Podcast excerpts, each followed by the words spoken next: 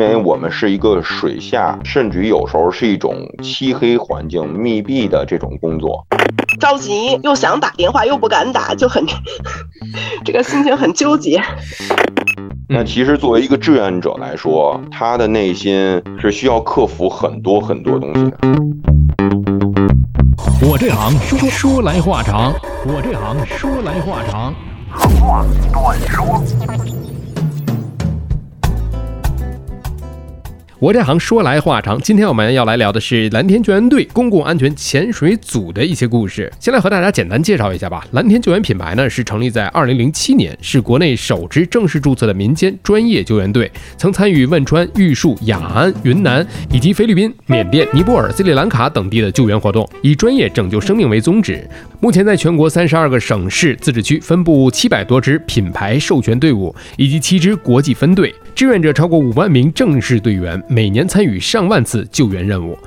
那至于我们今天要来聊的公共安全潜水组呢？它是秉承蓝天救援人道、志愿、专业、开放的宗旨和少说多做、默默奉献、完善自我、善待他人的队训，在二零二二年七月三十号在北京正式成立，是一支负责水域生命潜水救援、水域设施潜水救援、自然灾害潜水救援、突发事件潜水救援、大型活动、赛事水上水下安全保障等任务的公益救援队伍。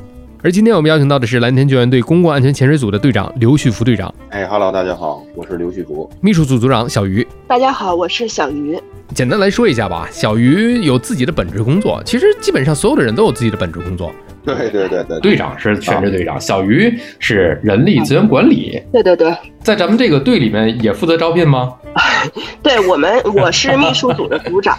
然后我们秘书的其中一个职责就是吸引新人，其实也类似于公司的这种招聘的这种性质啊。你看，还真是把自己的这个专业啊，本职工作发挥到了极致。因为本身自己，我看到之前这个你的介绍里面写到，自己本身就喜欢户外运动，喜欢极限。对，哎，这个很重要了啊，游泳运动员啊。对我小时候是嗯那个游泳运动员。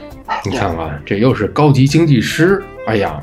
国家一级人力资源管理师，二十多年了，二十多年了啊，很资深了，真的是。可以呃，二十多年里面涵盖了有很多，包括多个户外运动、水上运动的俱乐部，您也是有组织的这么一个角色在。因为比较喜欢玩儿，嗯，所以就是也参加了很多户外运动的圈子，然后。呃，俱乐部什么的，然后经常因为我这个工作嘛，从毕业之后一直是做人力资源管理，所以也喜欢做管理、组织活动这方面的工作。刘队长，你真的是人才济济啊！啊，是的，藏龙卧虎。对对对，这里边这个救援队里边真的是藏龙卧虎。我说都是我的大哥大姐，工作经验方面，甚至于人生经验方面都会比我多。哎呦，上升了啊，这这有价值了，人生方面都有了。咱们先拉回来啊，就说这个，咱们现在今天聊的，先不聊人生，咱们就聊聊咱这组公共安全潜水组。您作为队长来讲啊，大面上来跟我们简单介绍一下。我们公共安全潜水组呢，实际上是从事水域方面的救援工作。嗯，我们是在二零零二年七月三十号，也就是今年的七月三十号刚刚成立的。嗯，呃，成立的初衷呢，也是因为近些年来吧，然后水域的这种嗯救援事件频发。嗯啊，无论是在夏天还是冬季，这种现在遇到溺水的，然后类似于甚至于说有一些政务打捞啊，我们都会参与到其中去啊。但是由于这个技术专业性非常强。然后在今年七月三十号，特意成立了这个公共安全潜水组。哦，是特意来成立的，因为为什么之前大家是说到这个蓝天救援队，哎，这并没有听说过，还有这个公共安全潜水组，这是一个很垂直的一个领域了。是的，是的，是的。可以给大家讲一下，咱们目前这个组是在地点，咱们是 base 在北京啊。对，这个。我我们组是 base 在北京，是北京蓝天救援队下面的一个组啊。然后我们是专门攻潜水领域啊，是做一些水上、水下的这种救援，包括打捞的这种任务。嗯啊，以这个为主。我们成立刚刚两个多月，嗯，夏天的时候我们接到的救援就有，就单单八月一个月吧，啊，就有十多起。嗯啊，然后现在九月也比较忙，十月我们刚刚冷一点，最近可能会好一点，但冬季可能又是一个小高峰，因为结冰以后也是有很多这种不安全的地方。冬泳的人也会有那种野钓的人，哎，对，是是是，凿个空垄往下就钓鱼那种啊。是的，是的，是的。之前介绍过，就是有这种做渔网打捞的啊，嗯他们是不太合规。重点是什么？就是说他去打捞、去下网的时候，他的天气可能会比较暗，夜间呢，他没有办法去有效的去看好啊、嗯这个冰面的厚度，做了一个错误的预判，然后可能导致。呃，人身的有一些意外风险的发生。对于北京，刚才咱们提到了，咱们 base 在北京嘛，北京这座城市大家都都知道，它的这个城市内陆水域其实还不算特别多的呢。但是我们都知道，我们可能夏天，尤其今年啊，大家在一些个社交媒体上发现有一些网红的一些个水上玩法，对，就是桨板啊，对，包括在冬天的时候，大家都会再去玩一些个冰面上。呃，咱们知道的这个后海哈。比较成熟了，它会在这个三九天的时候，呃，都冻得非常结实的情况之下，人家是有专门的人啊，可能会有一个测量的一个办法，是吧？哎，保证你安全了，可以大家去上面去滑滑冰，去玩耍一下。但是有一些更多的是玩那种野冰，是吧？野场子，凭着自己想当然的经验啊，包括刚才刘队长说了，光线照明不足啊，包括在夜间啊，是吧？又不能去熟练的掌握这些个技巧的情况之下，可能会造成这样或那样的一个涉水的一个事故。确实听来感觉就很多人会，因为我之前嘛，这个在接触您这个组之前，我我一直在想，这北京这样的一个城市，内陆的水系并不是你说不像南方那种哈，其实这个水那么的多，就往往是这样，还会造成这样或那样的一些个安全隐患。所以讲，在我们真的是有这么大量的需求之下。刚才您说那数字啊，我你乍一听可能不多，但是你要是放在单独的这座城市来讲，就这两个月来讲，不少。是的，是的，是的，实际上会很忙啊，嗯因为我们队伍内也是一个志愿公益的组织嘛，嗯大家本来都有本职的工作，就是您看，要是这种救援活动这么频发的话，大家很多的人都要去额外的去请假，去呃协调自己的本职工作，才可以来去参加救援。嗯，哎，脑子里面有画面了，就像是咱们看的那个超人哈，正上着课呢，老师不行，我要该换换衣服，我要去救拯救世界了。对，有时候确实是会这样的，因为这些救援的工作，它不是说是像我们是可以预判呀、或者什么的，对对对，不像人家这个医院里面的急诊啊，二十四小时在那儿待命。咱们这个呢，还要自己的工作，还要自己的事对，情，每个人都有自己的本职工作。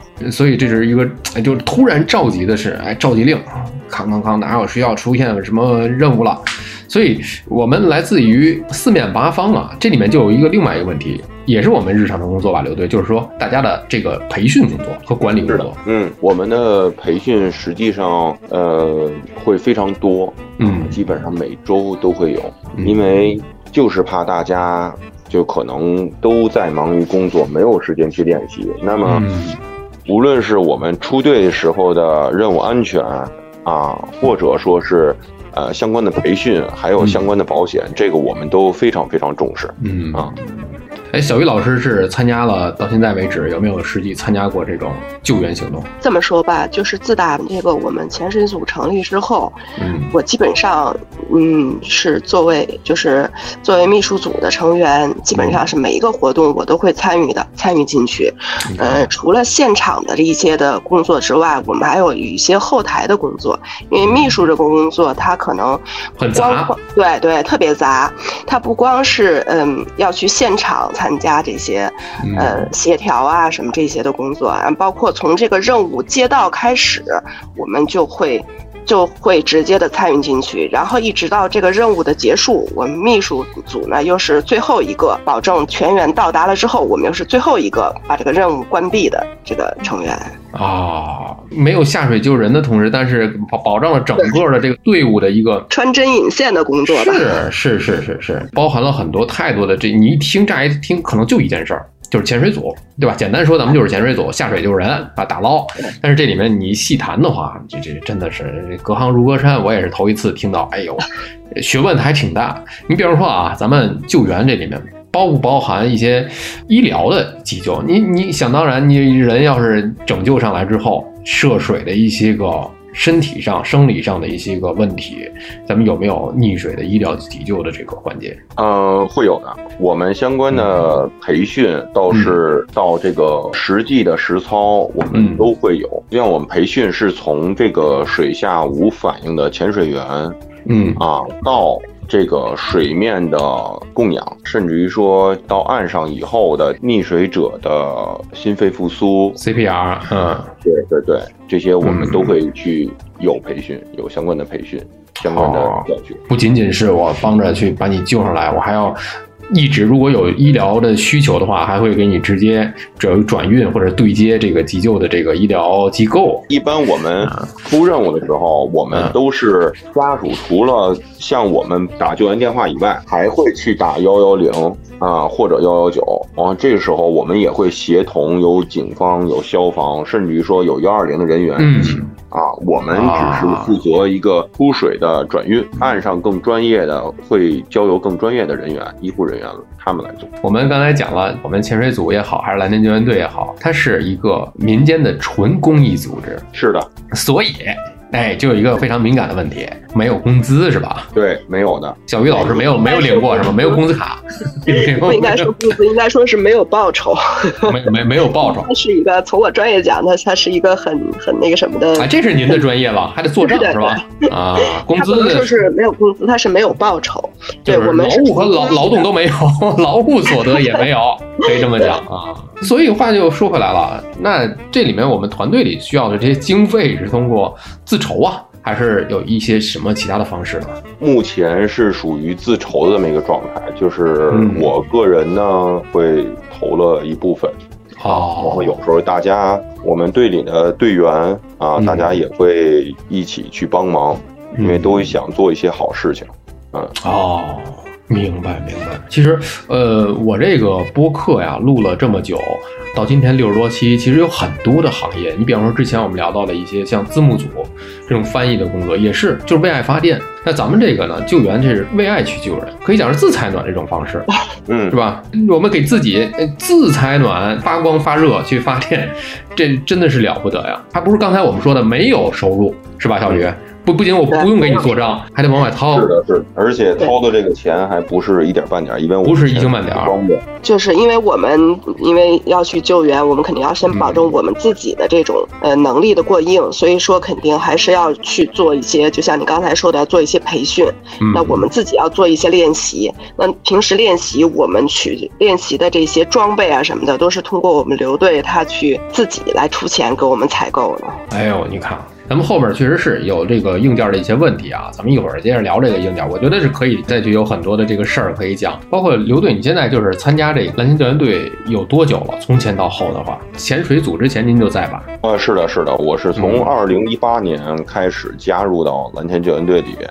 哦，之前也是一直在关注。一八年正式加入了，但是当时还没有成立咱们这个组。对对对对对啊！之前我进来的身份呢是蓝天救援队的潜水教官。哦。然后我一直在去帮助队里边在培训潜水员。嗯。但是由于怎么说呢？嗯，大家因为都是志愿者，你如果没有办法说一起协同训练，然后时间比较散。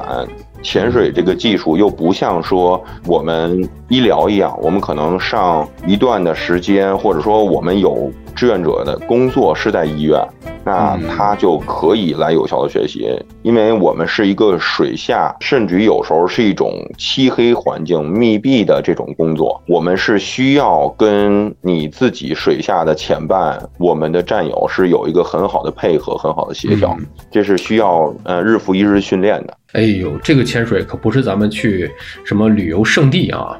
对我们这个不是属于休闲潜水，而且有的时候你根本没有这么多的景色，你也看不见，漆黑。有的时候甚至不是黑了吧？是不是还有的时候，比如说臭？对，对，我们嗯，就是咱们打个比方啊，就是如果我们去大溪地潜水，它的能见度可能是四十米开外，然后水温也很暖和，而且我们下去的目的是我要看鱼，有一些新奇的景象。嗯。啊拍，照。对，我知道这次旅程会使我身心愉悦的，但是到我们任务的时候呢，变成了什么？就是说，在一个不知名的水域，有可能水下有鱼钩、嗯。有蚂蟥、有各种各样的生物，甚至于如果我们执行打捞的任务的时候，还是真真正正的可能碰触到一些打捞的物体，哦。所以这个时候我们的心里面是需要有经过充分训练，有这么呃一个过程的，而且水下的环境也是跟旅游完全是两种景象。我们水下的能见度可能只有十公分，环境非常黑暗嗯啊、就伸是出手来看不到你手上戴的手表。是的，是的。啊，十公分真是伸手不见五指。对的，对的，对的。而且就像您说的，臭，我们水上以后耳朵会发炎、中耳炎，嗯嗯，这个是经常的事情。是条件很恶劣啊，就完全两个概念。但你刘队作为这个公共安全潜水组的这个队长来讲啊，平时队长这个身份都要负责些什么呢？你比方说培训，刚才您讲到的，是不是还有一些一些其他的一些工作？是，呃，我实际上负责的是我们整个队的运营。啊，需要是各个部门的协调，类似于从队内的培训去帮助大家去定一个基调，然后把嗯我的这种搜救经验啊，嗯我的潜水经验去跟大家分享。呃，也需要协调各组之间他们的相互配合，甚至于传达上层的一些精神跟我们嗯现在要下面要做的事情。这个上层指的是咱们就是总队是吧？啊，对对对对对，啊国家我们现在实际上救援也是有一些相应的标准、相应的分级，所以我们也是要去学习，我们也自己要去进步。嗯啊，多问一句，那这个整个的这个教学的过程当中，比方说培训，您这边的学员，呃，是需要什么资质吗？嗯，会的，我们就是先是。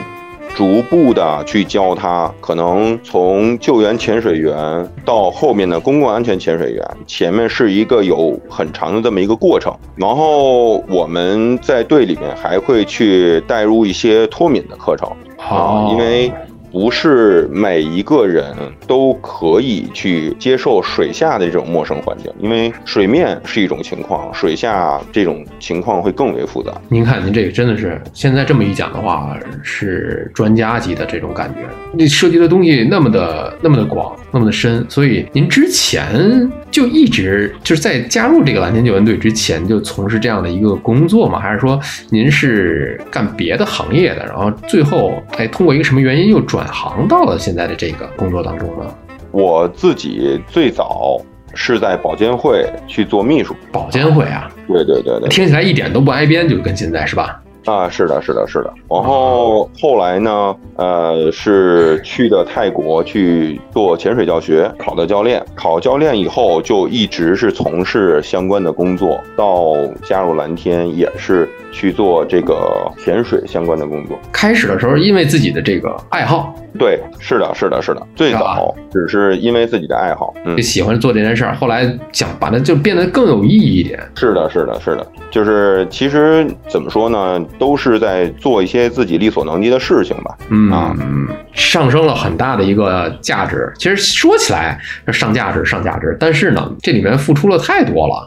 刚才光讲的那些个我们要知道的、要学会的东西，环节就有很很多的、很复杂的一些情况。再比如说啊，呃，您从自己的爱好。到了加入蓝天，到加入自己自己组建的这么一个潜水的这么一个队伍，中间我想肯定这事儿也没那么简单，肯定会遇到各种各样的困难，是吧？比方说整个队伍的建立、带队伍、队伍的发展，包括未来的一些目标等等，我觉得在整个的发展过程当中，肯定会有一些个困难和障碍吧。是的，是的，是的，我们实际上遇到了很多困难。建立之初，嗯啊，我们就考虑到很多因素。我们建队的时候呢，队里边只有三个人，只有三个人，对，只有三个人，除我之外还有两个人。一步一步走到今天吧，大家都是一直在努力的去坚守，努力的去奋斗。嗯，你看，就像我们秘书组的小鱼，他们在去做任务的后台的时候，可能出任务的时候就是快到中午十点左右出任务，十二点左右到达现场，然后他需要等到最后一个人回来。嗯嗯，我非常深刻的有几次经历啊，都是到夜里两三点钟啊，他需要一直值班，给最后一个人员打电话确认他们到家以后，他才可以去休息。对我们秘书主要是要对所有的这种每一个志愿者要执行任务外出的这个安全是要负责的嘛。所以他们每个人到家，我们才能放心。那您这个有时候等着，这也不是光等着，这干着急啊，就有的时候也是提心吊胆啊。对，有时候你说他们执行完任务了，然后这么晚回来，然后再自己开车，也也不敢打电话，就想着他们能够去去到家了，然后报备。觉得时间长了吧，又又着急，又想打电话，又不敢打，就很 这个心情很纠结。是是是，家里人的那种感觉啊，就是形同于这种至亲啊。家里亲属这种感觉，就是所以这里面还是归功于刘队把这个队伍带的真的是一个家的一个感觉啊，啊团队的凝聚力啊，也也不能这么说，因为实际上就是大家的责任心，这肯定是一个方面，对。对，因为就像刚才您说的，就像家人，实际上我觉得他们会对自己的战友会比对家人更好，就像之前有过这么一个事情，就是就当时是晚上，小鱼这边。他去给我们去联系，说问一下最后队友的报备大概是在哪儿，然后跟我说话会和蔼可亲的。那这时候他的先生也是，因为很晚了，主要是。对对对，然后问他有一个东西在哪儿，然后他就非常不耐烦的去跟他先生去嚷嚷了一下。队友，对，对，但是对我们队友真的都是非常非常耐心，因为他知道我们面临的风险，他也是希望就是刻意的去压制自己的情绪，然后来确保我们大家每一个人都能安全的到家，嗯，完成他的责任，完成他的使命。这么一说的话，能理解了啊。这里面不光是我们的这个凝聚力，你要一个团队里有凝聚力。这是必然的，但是比它更重要的是一个本职工作。就是咱们这个虽然是兼职啊，但是对于这份工作来讲，对于这个事情来讲，我们是全身全意的，就是全身心的，百分之一百甚至二百的，在做它的时候是全神贯注的。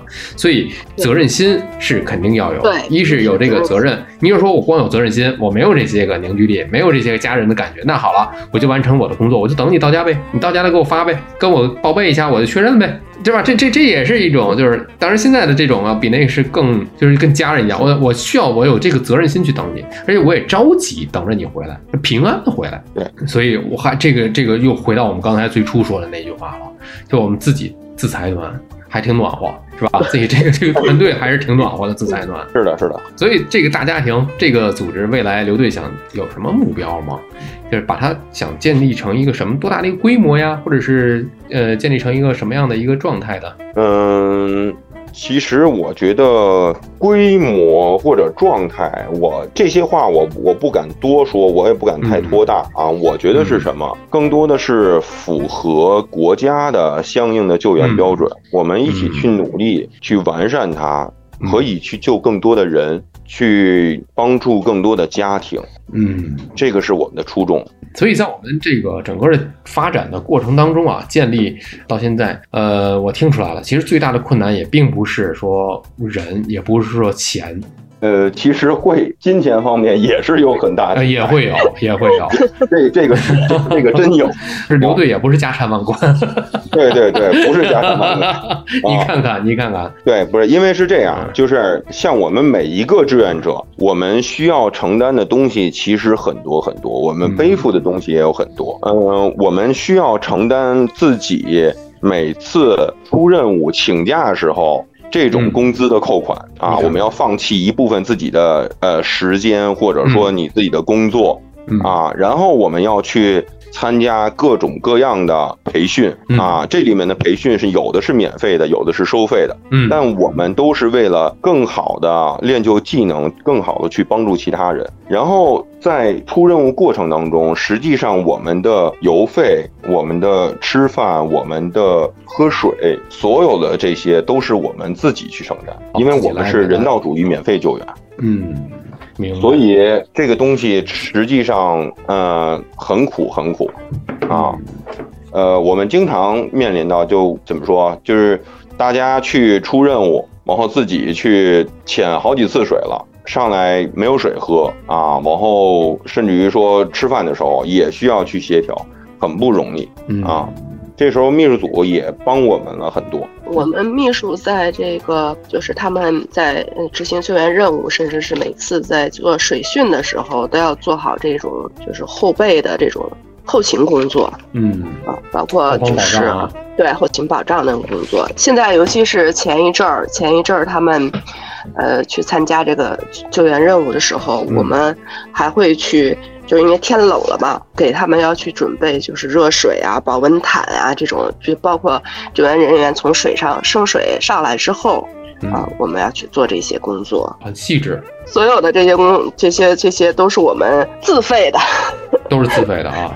对，所以这里面我又能学习到了，就刚才刘队说的这些困难很具象。你比方说，我要出任务了，那我要去学习了。这里面呢，我有本职工作，我要请假，是不是？那这个钱怎么办？那肯定是扣我的款。你我能请出来假就算不错了。培训啊，这些参加培训啊，或者参加救援任务，不可能都是正好是休息日啊、节假日啊什么这。所以刚才又有一些个刘队讲的一些培训，比方说有一些培训我们是公益的，是免费的，但是也有一些呢，我们是需要交费的。这里面我们就需要去，一是可能是学习的成本吧，或者是。对吧？这是自己就要去付出的一部分，而且潜水的这种学习的成本，它相对来说还是挺高的。对，这里面我想到了刚才一开始刘队讲的那个设备装备的问题，这就是很大的一部分成本了吧？所以这些设备，呃，刘队是你买来给大家配呀，还是说呃谁来参加谁自己带呀？怎么说呢？就是大部分啊，就目前的状况是我去为队里边投资了一些东西，但是呃，大部分都是队员自己去购买这么一个情况。实际，所以这种情况很不容易，很辛苦，因为在每一次的救援任务当中，我们的装备都有可能损坏，这一套潜水装备价值也不菲。所以说嘛，也能看得出来，刘队家也不是家财万贯，总给大家配装备，也会入不敷出啊。资不抵债，多少没错，没不是刘队不是资方啊，这个不能说所有的这些都给大家备好了。其实自己买装备还有一个好处，我能想得到，就是说你自己，哎，对对对，一是自己对这熟悉，用起来顺手；再一个是自己是不是平时还要把这些装备还要进行维护维护的这个成本？嗯，是我们是有一些相应的维护课程，然后也会去替队友做一些基础的维护。但是就是有的东西也没有办法，就像我们在水中会有遗失，啊，会有损坏，嗯，会有应急状态下的我们必要丢弃的这种情况，嗯啊，所以都会出现。分这个不同的品牌、不同的这个类型型号，它的价格也都不一样。也就是说，没有一个这个大概，我基本款、入门款我需要多少钱？大概一套潜水设备。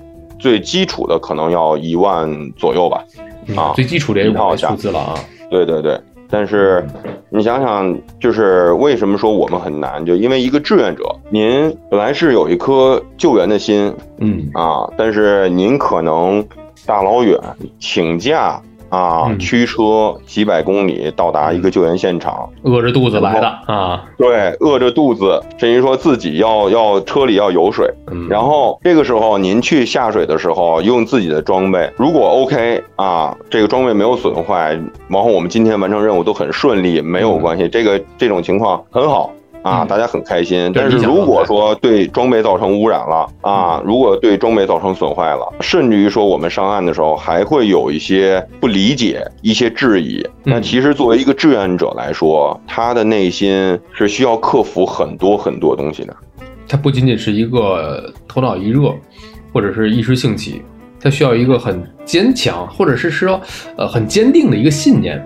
这我就要做这件事儿，这样我喜欢做这件事儿。你们说什么可能对我来讲影响不大。我的这个目的就是为了救援，就为救人。没错，没错，就是是吧？我们有过很多这种情况，甚至于说这些志愿者他们自己也会哭，可能并没有当着家属，但他们面对这些不理解，面对这些质疑，他们自己也会难受。大家都是人嘛。对，有时候会。会不被家属所理解，或者是小小鱼老师有发言权吧？这个这这从找东西那件事上来讲 啊，到了晚上还得盯着，但是自己的这个爱人找东西，可能自己没有这么多的好脾气，就给留给自己家里人了。我这个加入潜水队之前，潜水组之前，我基本上。嗯，比较闲，然后经经常可以陪孩子出去玩啊，或者是在家里头呃干一些家务啊，或者什么的。然后自打加入潜水队之后，有时候反正我们家孩子有时候会跟着我一起，然后有时候就基本上就扔给我老公了。然后 周末的时候，有时收我要出去参加任务啊，或者是参加一些培训啊，嗯，也是就把家里这些事儿就都扔给他了。然后先开始的时候，经常老跟我说说，哎呀，你这个太上心了吧？你对这个事儿就经常会这么说。然后我就有时候我和他跟他讲一些这个救援工作中的一些事儿。反正从刚开始的挺挺不太能理解的，有时候会跟我吵一下啊什么的，到现在反正也挺支持我的。这个毕竟是一个说大了是一个正能量的一个事儿，这个说小了其实是自己想要完成自己想要想要干的一些事情的一个一个一个信念。而且我觉得对我我家孩子的这种这种影响也会比较好。哎，对对对，您给孩子的这个这个教育其实都是很正向的。你比方说每次要忙这个事情，其实有的时候小孩儿他。再小一点可能不太理解，就为什么妈妈不陪我去玩儿？但是后来呢，他你带着他去参加几次活动，他也会有一种小小的一种成就感，他也会觉得哎，妈妈非常伟大。对，而且就是说，在从我这种参加活动啊，或者我会在。安全教育这方面会对他做一些潜移默化的影响，是对孩子来讲不是一味的那种，像有的普通的那种妈妈可能会孩子，哎，千万不要去。您这个教育，我觉得可能是基于一些专业的一些知识，更多的可能会他会一些个自己保护自己的一个方法。对，其实我觉得这样挺好的，因为我从我的这种活动中。参加这个前人组的这个活动中，影响到我身边的人，然后我身边的人又去影响他们身边的人，这个也就是作为，就是一种无形的一种扩大吧。嗯，感染啊，这是无形的，这是能量的一种带动。